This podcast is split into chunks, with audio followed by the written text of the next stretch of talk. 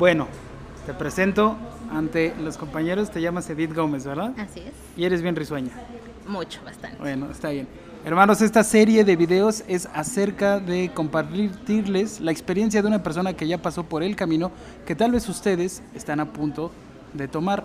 O si no están seguros, bueno, aquí pueden tomarse de la experiencia de la licenciada Edith Gómez en preescolar, Así es. Certificada por el Centro Nacional de Evaluación de Educación Superior, ¿verdad? Así es. Que luego hizo el examen, espérame, el examen Para entrar a la CEP, el, el examen de Alianza por la Educación. al examen de Alianza por la Educación. Pero antes de que empieces a contarnos los millones que ganan en el magisterio, les va bien, ¿no? Muy triste. Sí, no. no. yo creo que no. Ah, les va a ir mejor ahora con Andrés Manuel todavía. Pero bueno, Arriba AMLO. Ah, AMLO. ¿Hay una seña para AMLO? No, no, no, no, no, Ah, solo es arriba que no AMLO. sé. Tú primero empezaste a estudiar pedagogía, ¿no? Así es. Siempre quise ser maestra, toda la vida. Desde que tenías 10 Desde años. que recuerdo en la secundaria, más, Ajá. este, yo quería ser educadora de niños, ¿no? Y entonces me preguntaban, ¿qué quieres ser? No, pues yo quiero ser educadora de niños. Ah, perfecto. Pero pues en ese tiempo yo creo que no tuvimos una buena orientación vocacional en el que me hicieran darme cuenta que yo quería ser o que tenía que estudiar para ser educadora de niños. ¿De quién crees que era responsabilidad esa educación vocacional? Que Eh, definitivamente teníamos un departamento de orientación.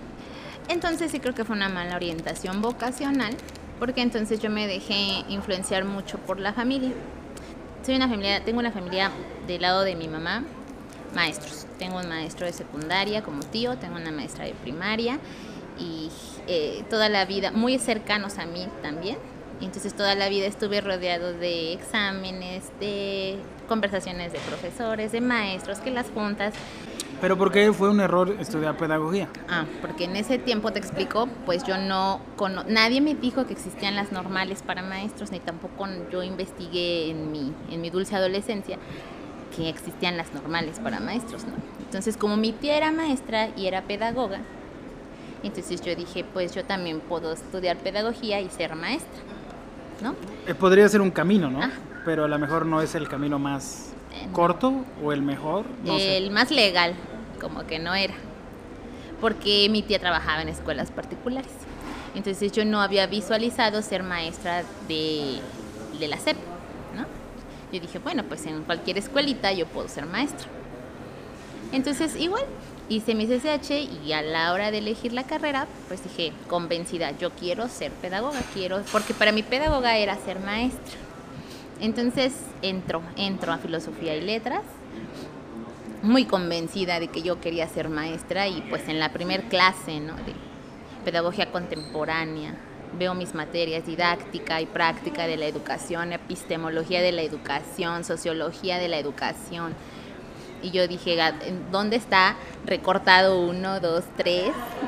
¿No? Bolitas uno, dos, tres. ¿Dónde están los cantos y juegos? Entonces yo esperaba encontrar materias así. Bolitas 1 y 2. Bolitas 1 y 2, Pegamento. garaboreados y diamantina 3, 4 y así, ¿no? Y no, entonces empiezo a ver las materias, ¿no? Y digo en la torre, pues oyen muy padres, pues vamos a ver, ¿no? A lo mejor en el segundo año. Y ya el primer maestro, pues obviamente la Facultad de Filosofía y Letras, yo le debo todo lo que puedo saber y ser, ahora como maestra. Me fui enamorando de la carrera, fui viendo todas las áreas de oportunidad y todos los campos de trabajo, lo que era pedagogía, lo que abarcaba, no era nada más ser maestra, puedes ser un excelente maestro teniendo una formación en pedagogía, pero en la práctica no puedes ser solo un maestro, ¿no? Puedes trabajar en empresas, puedes diseñar programas curriculares para docentes, puedes trabajar detrás. Creo que el pedagogo trabaja siempre detrás del maestro si se quiere dedicar al área de la educación. Al área empresarial, pues dedi- te- te, mm, tiene que ver con esta, este saber trabajar en equipo, saber liderar, eh, saber romper el hielo en las empresas, ¿no? Saber trabajar, ponerte la camiseta, dicen las empresas, ¿no? Y tú como pedagoga estás atrás de todo eso, eh, en empresas, ¿no? ¿En qué otro ámbito te puedo hablar de la pedagogía? En museos, por ejemplo, la educación no formal, la educación extraescolar, todo lo que tiene que ver con, con el centro, con el arte, ¿no? con los museos, este, y que tiene que ver con la educación que no es formal en las escuelas, sino todo lo que está afuera. Entonces, pues no, yo maravillada. Yo dije, bueno, está bien. Y mis maestros me decían mucho que pues ser pedagogo no era ser maestro y que yo estaba pues errada en ese aspecto. Yo tuve la oportunidad de, de decir, aquí la dejo y mejor me voy. Ya sabía que existían las normales, me abrieron la luz a saber que había escuelas para maestras de preescolar específicamente, que es la Escuela Nacional de Educadoras. Sabía que estaba la escuela para maestros, que es la normal de maestros. Entonces pude haber dicho no, no pierdo más el tiempo aquí y me voy a lo que quiero hacer. Pero la verdad es que me gustó mucho. La verdad es que me gustó mucho pedagogía. Y creo que nunca perdí como que la esperanza de terminar la carrera y de todas maneras ser maestra. Entonces la llegué hasta el octavo semestre de pedagogía. ¿Son octavo? ¿Son ocho o cuántos? Son cuatro años. Ok. Llegaste hasta el final. Ajá, hasta el octavo semestre y justamente en una materia que se llamaba Sociología de la Educación, si no me recuerdo. El nombre del maestro ya no lo recuerdo, pero en esa dinámica de preguntar si ya estábamos listos para salir al campo de trabajo y qué queríamos, en qué área de la pedagogía íbamos a, a ejercer, pues yo seguí diciendo que yo quería ser maestra, ¿no? Y entonces todos así, ah, porque además si tú dices en la facultad de filosofía, si quieres ser maestra, menos, eres ¿no? como que, ay, esta se quiere ir a poner su kindercito de las princesas, ¿no? Y entonces el maestro sí, continuó con su clase y todo, y al final me dice, oye, ven, Edith, porque además yo era muy buena estudiante, déjame presumirte que yo era muy buena estudiante llevaba muy buenas notas en pedagogía y era siempre he sido como muy participativa, me gustaba mucho la carrera y eso pues me motivaba. Y ese maestro me, me llama al final y me dice, oye, yo quiero hablar contigo. Yo te veo muy convencida de que quieres ser maestra. Le dije, sí, no tengo ningún problema en decirlo, quiero ser maestra de preescolar. Y me dice, oye, ¿qué crees que yo trabajo en Ceneval? ¿Conoces Ceneval? Y le dije, no, maestro. Me, ¿Qué es? Me dice, pues Ceneval tiene dos años de, de, de lanzar un proyecto para personas autodidactas. Ah, ¿cómo está eso? Sí, todas esas personas que en la práctica ejercen el trabajo de un profesionista sin serlo. Dije, a ver, ¿cómo, cómo, cómo? Sí, esas personas que, por ejemplo, en empresas toda la vida han hecho el trabajo de un contador, pero no son contadores. Ok. ¿no? Toda, hay una, hay una específicamente para ti. Todas ¿Cómo esas se llama maestras ese, ese modalidad? autodidactas. O sea, Es Ceneval, es examen único examen único para personas autodidactas. para ¿no? personas autodidactas. Y hay muchísimas. Y con eso te puedes obtener, puedes obtener un La licenciatura, título, ¿sí? una licenciatura. la licenciatura. Obviamente cada licenciatura tiene sus desconozco, por ejemplo, si tú me preguntas medicina, que lo desconozco, pero cada carrera que tú quieras eh, como nivelarte o como poner, obtener tu título, sí tiene especificaciones, ¿no? Entonces cuando yo voy a investigar, el maestro me da todo el papeleo, me da toda la información, me dice yo te voy a ayudar. Y yo dije, maestro, pero de verdad, me dice, sí, sabes que haces tu examen, toda la parte teórica de autor, esto, ya lo llevas, ya lo manejas, en pedagogía lo viste. Entonces nada más te falta ponerte al corriente en lo que son sus programas de estudio de la SEP, porque es lo que te van a preguntar. Dije, ¿y eso cómo lo hago? Ah, pues tómate un curso, ¿no? También me investigó un, este, con qué persona se puede hacer un curso y finalmente este, lo acepté. Bien o malamente, pues tuve que abandonar eh, la, la UNAM en ese, en ese tiempo. Abandonó la UNAM para irme a las convocatorias que ya las tenía a días, ¿no? Ok. Entonces le tuve que invertir ocho meses de curso, dinero también, porque es una licenciatura en menos de un año. Entonces, si tú haces cuentas de una licenciatura de cuatro años, más título, más tesis, más cédula profesional, pues es un, un, un dinerito. Yo todo eso lo tuve que cubrir en menos de un año. Y entonces me preparé, dije, sí, yo lo hago. Él me, me motivó mucho, me dijo, tú lo vas a pasar, te me haces eh, que la parte teórica no vas a tener ningún problema y aviéntate, ¿no?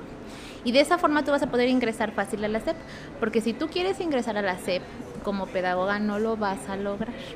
La- eh, te- tendrías que tomar un curso de nivelación que te va a tomar tiempo, está muy lejos, mejor haz esto, ¿no? Y yo dije, sí, estoy convencida, lo hago, lo tomo y me dejé guiar por el profesor en ese momento. Entonces tomo mi curso de ocho meses, lo cumplo, me meto a la convocatoria del Ceneval y hago mi examen y lo paso. ¿no? Lo paso y entonces este al que te gusta al mes me dicen ya lo pasaste, me mandan mis resultados y ahora te mandan a las oficinas que en ese entonces estaban ahí por el Metro Valderas de la SEP para hacer tu trámite de, de cédula profesional. Yo no lo podía creer, ¿no? De verdad, ya tan rápido una licenciatura, sí. Sí, ya pasaste tu examen. Fueron dos vueltas, dos niveles. Tuve que hacer un examen este, teórico y un examen práctico. Tenía que estar trabajando, entonces en ese tiempo me tuve que meter a una escuelita particular porque me pedían estar como en, en forma de que estoy laborando y, y- comprobar esa parte de que soy autodidacta, de que sí tenía ya muchos años trabajando, que no eran tantos, en realidad tenía como cuatro años trabajando en escuela particular, pero tenía que demostrar que yo necesitaba ser licenciada. En, en ese lapso de tres meses veo la convocatoria de Alianza por la Educación que lanza la SEP todos los años para ganarte una plaza para trabajar en Ok. Ali- Ali- Alianza por la Educación es un programa gubernamental para abrir las vacantes, Ajá. nuevas vacantes. Mi examen un 14 de julio, lo recuerdo bien porque era el cumpleaños de mi niña y no pude estar en la fiesta por irme a hacer el examen. Y a los dos meses, este, de 1.500 personas que hicieron o más el examen para Alianza por la Educación, ganarse una plaza en la CEP para preescolar, salí en el lugar 142. Entonces también me dio mucho orgullo ver ese lugar. Me llaman entonces con mis papeles, voy a Izazaga y me dicen, maestra, que hay una lista y te sacan así un, un bonchezote de, de direcciones con todos los nombres de los jardines, ¿no? Este, como si tú ya supieras cuál Sí, cuál- quieres cuál- y en dónde está y no, no, ni idea, ¿no? Entonces, estos son los que hay, maestra, ¿cuál elige? Entonces yo leía las direcciones y pues ni uno me sonaba. te- Así, direcciones que ni nunca jamás en la Así vida de- había escuchado. Eh, camino conocido, barrio Cuatzozongo, Ah, tipo así. junto entre el caballo pinto y, y el borrego. Así. Y yo, y yo sola, porque el trámite es totalmente personal, no te dejan entrar con nadie, ¿no? Y yo así, ching, ¿qué hago? Y si no elige maestra a un centro de trabajo, pues tendrá que renunciar a su lugar y el próximo año volver a hacer este el examen y todo el proceso que hizo. No, pues no. No, pues sí, hay que escoger Entonces, algo. pues la verdad sí fue así. Sí la pensé, pero yo no sé qué estaba pensando, pero finalmente elegí una así, ¿no? De, de Tin Marín, esta. Esta es la que me suena menos descabellada, yo creo que sí. Y había un maestro muy lindo que llevaba un Kia Roji, entonces me le acerqué. Les dije, no, o sea, esta, en esta parte de, de las direcciones soy totalmente ignorante, no. La no. gente que nos ve va a decir, ¿qué verga es el día roji? o sea, sí, ya, por favor, ya. Híjole, No, no, sí, no. de me, me- me olvido que soy de, soy noventera, ¿verdad? El Guía Roji es un, un mapa muy grande. Sí, se- se- sacaron el mapa, así tipo, busquemos las pirámides Ajá. egipcias. Lo sacó el maestro con todas las rutas y me dijo, a ver maestra, y me ayudó a buscarlo y me dijo, maestra, hay transporte. No se preocupe, mire, aquí en Avenida Zaragoza. Cuando me dijo Avenida Zaragoza, dije, sí, ahí. Ay, sí". como si solo hubiera una Zaragoza en México. No, pero bueno, me dijo Avenida Zaragoza, ubica, y me empezó a dar referentes y dije, sí, por ahí vivo, ¿no? Ah, ok, pues entonces te la elegí. Ajá. Ya ¿Cuán- la ¿A cuánto tiempo te quedaba la...? me quedaba en transporte a hora y media. No es tanto. Hora y media, ¿no? Porque agarraba la pista de México-Puebla, entonces pues... o sea, pero ¿hasta dónde ibas? Ese jardín estaba en Tláhuac. Tláhuac. Ah, eh. Tulyehualco, eh, pegado Milpalta, Tecomi, eh, San Juan Ixtayopan, donde lincharon a los policías. Bueno, pues es Porque que eso yo de cuando linchar- llegué, yo cuando llegué en el 2011 tenía dos años de haber pasado Eso de ¿no? linchar gente como que se hace más da. seguido aquí en México. Ya, ¿Viste que apenas querían linchar a un militar? Ah, sí, sí, sí, por defenderse, ¿no?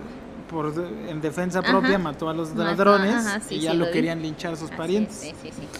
¿Qué papel crees que juegas tú y las personas que trabajan contigo en una etapa tan pequeña? Porque no son niñeras, ¿No? ¿no? Ni ¿Sí? cuidadoras. Eso es, No, son- no, no, no. Ni es- cuidadoras. En, en- en- en la preparación de cómo estamos ahorita en México, ¿qué papel creen, crees que ustedes juegan en el preescolar dentro de la educación de estas personas que estamos formando la sociedad? Es importantísimo, es básico y es fundamental. Porque te estoy hablando de la etapa en la que un niño puede absorber la mayor parte de conocimiento, de habilidades que pueda tener a lo largo de su vida, lo hace en la etapa inicial. De 0 a 6 años, algunos autores de 0 a 9, algunos autores se van de 0 a 12. Pero realmente eh, el libro en blanco para que tú le puedas escribir todo lo que tú quieras a un niño es en su etapa preescolar. Eh, aprenden a una velocidad increíble, observan y creo que más ya ahorita en estas generaciones los niños están absorbiendo todo, todo lo que tú les puedas eh, querer enseñar, eh, los niños lo aprenden. Entonces nosotras como maestras de, de preescolar, sí creo que tenemos la materia prima, ¿no? Así nato, todo en, en los niños como para poder como hacer una página en blanco. sí, como un pedazo de barro, ¿no? Que, que puedes moldear y que puedes lograr sembrar algo que dé a un ser humano diferente, ¿no? Un ser humano reflexivo, un ser humano educado, un ser humano humano. Entonces yo creo que es la mejor edad. Por eso yo nunca, yo siempre me visualicé con niños, porque yo creo que es la etapa en la que tú puedes lograr muchas cosas. Puedes incidir, puedes cambiarle el mundo a un niño, ¿no? Puedes ser parte de algo bonito en toda su realidad fea tal vez, ¿no? Porque tú no sabes cuántos niños vienen con tantas problemáticas, con tantas situaciones, con un contexto complicado, Con carencias. ¿no? carencias, y el tiempo que tú le das en el preescolar y el niño es feliz, el niño se divierte, el niño aprende, el niño juega y le cambias toda esa realidad a la que después cuando salga se va a enfrentar nuevamente, eso llena, eso motiva para que tú hagas muchísimo mejor tu trabajo como, como maestra de preescolar. ¿Qué es lo que la educación en México necesita? Entonces, Un currículum adecuado, un currículum que tenga un ideal de lo que verdaderamente México necesita como hombre, como, como ideal de educación que quiero formar, qué ciudadano quiero formar, qué necesita el país. Y fíjate que ana- ¿cómo- analizándolo, Ajá. pues no están tan perdidos. Yo creo que perfectamente saben qué tipo de ciudadano quieren en México. Entonces, por eso, por eso hacen, o sea, no son tontos tampoco. Creo que todo es, es, es sucio, es mañoso, ¿no? Porque perfectamente saben el tipo de ciudadano que quieren para México, los grupos de poder, y perfectamente saben qué es lo que hacen en las reformas curriculares a los programas, qué quitan, qué materias quitan, qué materias ponen, qué materias acortan, qué materias desaparecen. Creo que todo eso es mañosamente planeado. A ver, pero ¿cuál, cuál es el objetivo? sea, Tener un ciudadano estos- no pensante, no reflexivo, con falta de memoria histórica, que nuestros jóvenes no sepan, no tengan una memoria histórica, que no sepan lo que pasó en su historia, para que no puedan incidir en un cambio, en un futuro, ¿me entiendes? Tú conociendo tu historia, sabes qué, qué caminos ya recorrió o que ya recorrió nuestro país y no funcionaron, ¿no? Entonces, como jóvenes, ellos son los que podrían tener todas las armas para poder incidir en un futuro exitoso, con ganas, con su entusiasmo, con su fuerza, con sus ideales, con todo lo que un joven es. ¿Para qué lo quieres preparado? ¿Para qué quieres un joven que conozca historia, que conozca geografía, que conozca cívica, que, que conozca español, que conozca letras? O sea, si tú revisas los planes curriculares de primaria y de secundaria, ni a lo que nosotros llevamos en secundaria se parecen. ¿Tú crees que México está en un lugar adecuado en el mundo cuando su principal objetivo es hacer una sociedad dedicada a la manufactura? O sea, el sistema educativo Así es. está modelado Ajá. de tal forma que la sociedad mexicana se dedique a la manufactura. La famosa Sí, educación estamos. por competencias. ¿Sí? No lo sé. Sí, así No le sé. llamamos nosotros. Ah, Nosotros tenemos un modelo que es por competencias. Tienes que hacer al niño competitivo para hacer algo. Y tienes mucha, toda la razón. en que el ideal o el, el, el perfil del alumno cuando salga de la universidad, pues es para una es que era de lo que estabas hablando, que han quitado muchas materias y han quitado mucho memoria histórica y cosas así, porque tal vez ese es el objetivo, olvidándonos de que hay una mafia del poder y que la gente nos quiere, o sea, no olvidémonos de eso. Las cosas están en las noticias. Los líderes se, se ponen, le ponen más atención a que nosotros seamos personas que hagan coches. ¿Me entiendes? que, que, que, armemos coches, no que los hagan, que armemos coches. Sí, eres la mano de obra. Exactamente. Así está moldeado el modelo educativo. Y no es un secreto, no es que la mafia del poder. Ahí está. Ahí está. Ahorita que está el tratado del TLC, ahí está puesto. Entonces, tú has visto que, que siguen haciendo esto y no te agrada. No, no, no me agrada. No creo que, que sea el ideal de alumno que yo como maestra quisiera tener. Sin embargo, estoy inmersa en un modelo educativo que así me lo, me lo pide. Pero yo sigo siendo de ese, no sé, yo espero que seamos de los muchos maestros que seguimos siendo idealistas, utópicos y poder dar dentro de mi aula, que es mi espacio de transformación y de aporte total, poder transformar esas mentes y quitarles ese chip y poder incrustar poquito, un, una chispa de diferencia a lo que se espera de ellos, en este sentido que dices que solamente sirves para armar coches, voy a tomar tu ejemplo. Y lo platicamos mucho, de 35, 40 alumnos que tenemos, porque además tenemos una educación de masas, no de calidad, sino una educación de masas, podamos lograr este, que dos, uno, uno, uno de esos niños que yo me entere en un futuro, que además de ser profesionista es emprendedor, es empresario, logró salir del molde, hizo la diferencia, eh, luchó contra el gobierno. ¿no? Luchó contra el gobierno. Ay, no manches. La verdad es que se opuso, ¿no? Se, tuvo resistencia a, a, lo cotidiano, a lo, a lo dado, a lo normal, a lo de todos los días que pudo decir no estoy de acuerdo por esto y argumentar. Yo sería la, maestra más feliz del mundo. Y yo espero, creo, quiero creer que hay muchos maestros así también en todos los niveles, en el preescolar, en primaria, en secundaria. Yo en lo personal tengo recuerdos de maestros muy buenos, que dieron más de lo que tenían que dar en esos tiempos, que eran bonitos nuestros tiempos todavía. Ay, híjole, sí, la verdad. Qué frase. No, no me refiero a que sea, sino que ya se oyó muy feo. Te sientiste viejo. Esos días. la verdad, yo sí extraño, yo sí extraño esos tiempos noventeros de secundaria. Cuando había guía roji. Creo que tuvimos, sí, muy buenas cosas que ahorita ya no hay. yo amo ser maestra.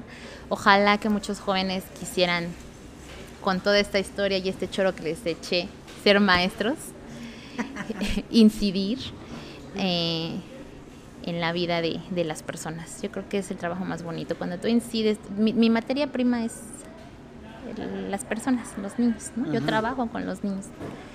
Entonces yo creo que es lo más bonito que puedes hacer. Bueno, pues creo que eso es todo, perros. Mendigos perros. Los que llegaron hasta el final de este video. Así que nos estamos viendo. Si no te gustan estos videos, pues me vale queso porque no los hago para ti. Nada, no es cierto. Hazle así Hasta luego, gracias. Hasta luego. Ay, diles que se suscriban si es que quieren ver más contenido así. Claro que sí, suscríbanse al canal de Diego Comparte porque este comparte cosas interesantes. Ya la Ay, ni siquiera lo has visto. Claro que sí, ya la vi. Vi el de la compañera Chef. Ah, sí. Vi el que dices porque vas a votar por Andrés Manuel y yo coincido contigo también, porque voy a votar por él. Ándale. Sí, sí voy a votar por él. Ajá. Coincido con las razones que diste, por las mismas es lo que pienso. ¿Sale? Y chicos, échenle muchas ganas. El mundo, el cambio está en sus manos. Chavos.